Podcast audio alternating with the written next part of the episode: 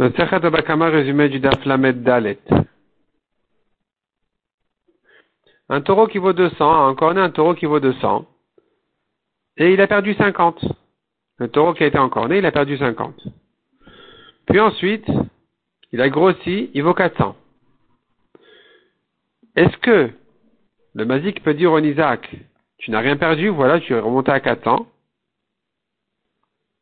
Non, il ne peut pas lui dire ça. C'est sûr qu'il doit lui payer la moitié, c'est sûr qu'il doit payer donc le Nezek. Il devra le dédommager, selon si l'État, il paye que la moitié. S'il a maigri,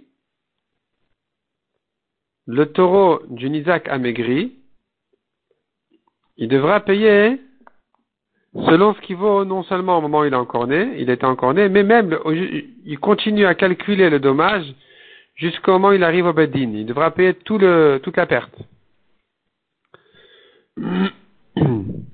Si maintenant c'est le taureau du Mazik qui a grossi, on ne dira pas ils sont associés dessus. Et que donc, le Nizak pourrait profiter de ce que le taureau du Mazik a grossi en disant, mais au moment où il est encore né, j'ai gagné un certain pourcentage de ton taureau, sur le physique de ton taureau, je suis devenu associé sur un pourcentage du physique de ton taureau, donc quand il s'est amélioré maintenant, j'en profite. Non, il ne peut pas dire ça. La Gemara explique parce qu'en fait, il s'agit que le Mazik, le propriétaire, l'avait gavé. Donc ça ne concerne pas le Nizak. Même si tu dis qu'ils sont associés sur le physique, comme Rabbi Akiva dans le précédent, ici c'est différent parce que c'est le propriétaire qui l'a gavé. Si par contre le taureau du Mazik avait maigri, alors on va calculer selon sa valeur au moment où il se tient au Beddin.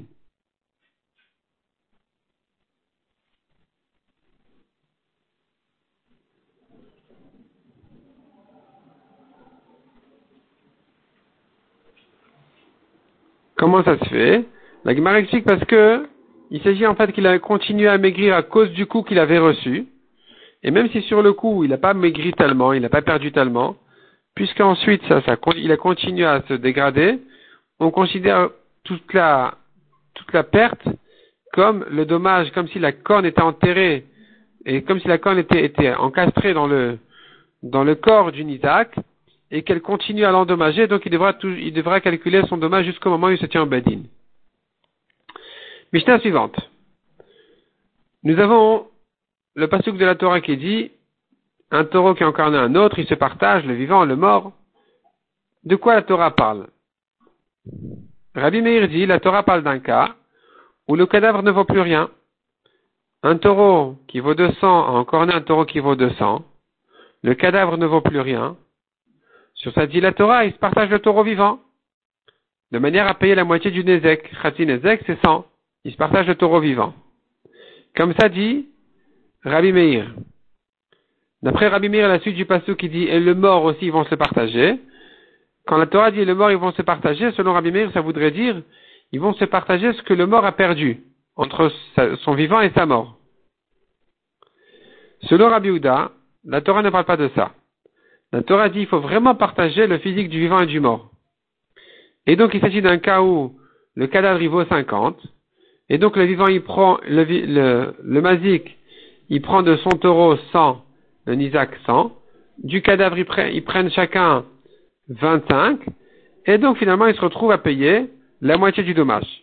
Parce que le Isaac avait perdu, le Isaac avait perdu 150, il devait récupérer son cadavre qui vaut 50, plus encore la moitié de ces 150, ça fait 75 de plus que le cadavre, 125.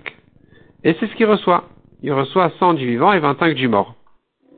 La Gemara demande alors quelle est la différence entre Rabbi Meir et Rabbi Uda Puisque finalement, ils sont tous d'accord sur ce principe. Même Rabbi Meir, il est d'accord avec le principe de Rabbi Uda que si le cadavre il vaut 50, alors il va lui payer 125, il va se retrouver avec 125. Donc il aura perdu 75.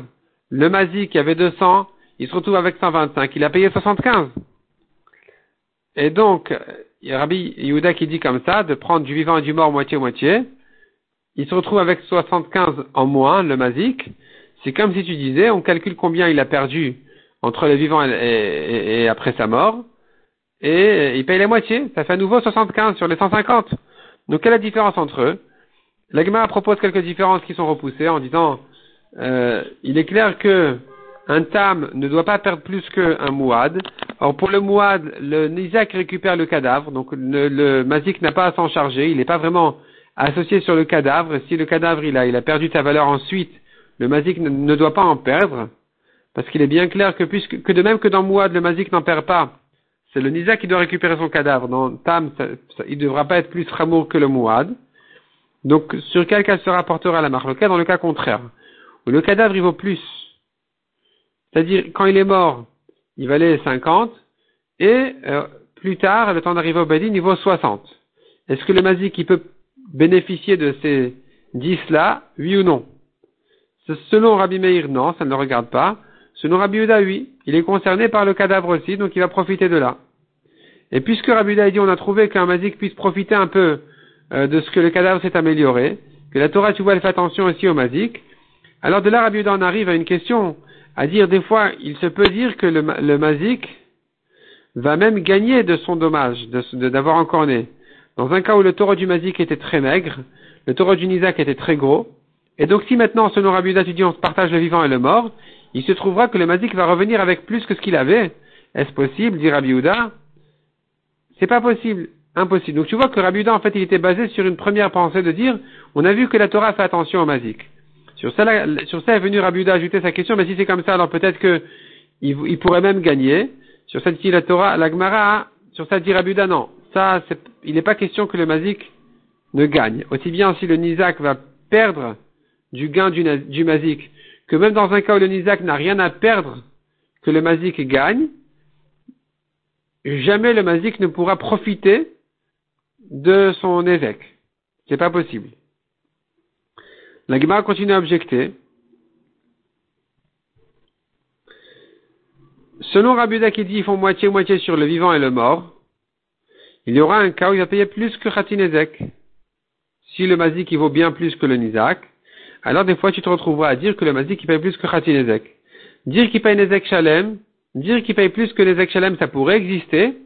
Si vraiment le mazik il est bien plus que le Nizak, ça pourrait exister, mais on a déjà exclu ça on apprend les psukim, c'est, on, enfin, la Gemara avait ramené que, euh, puisque le, le ne paye que Nezek Shalem, c'est sûr que le Tam ne payera pas plus que Nezek Shalem. Mais des fois, il payera plus que Khati Nezek quand même. Et la Gemara dit non, Rabbi Uda, il est d'accord sur le principe de Rabbi Meir de dire il, ne payera que la moitié de la différence entre sa vie et sa mort. Du Nizak.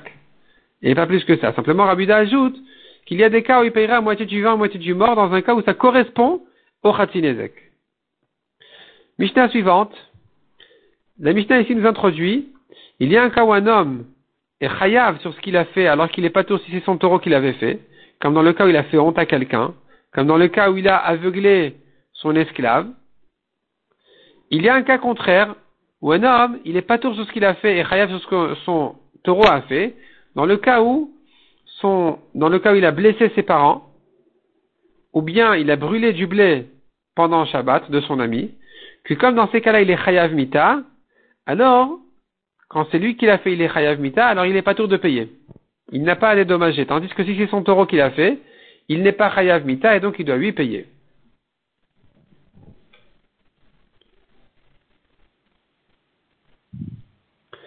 La Gemara de là va ouvrir un, sujet en ce qui concerne la de Shabbat. Si quelqu'un qui a blessé pendant Shabbat, c'est une mélara importante, on est chayav dessus ou pas, on va laisser ça pour le dave suivant, Bezrat Hashem.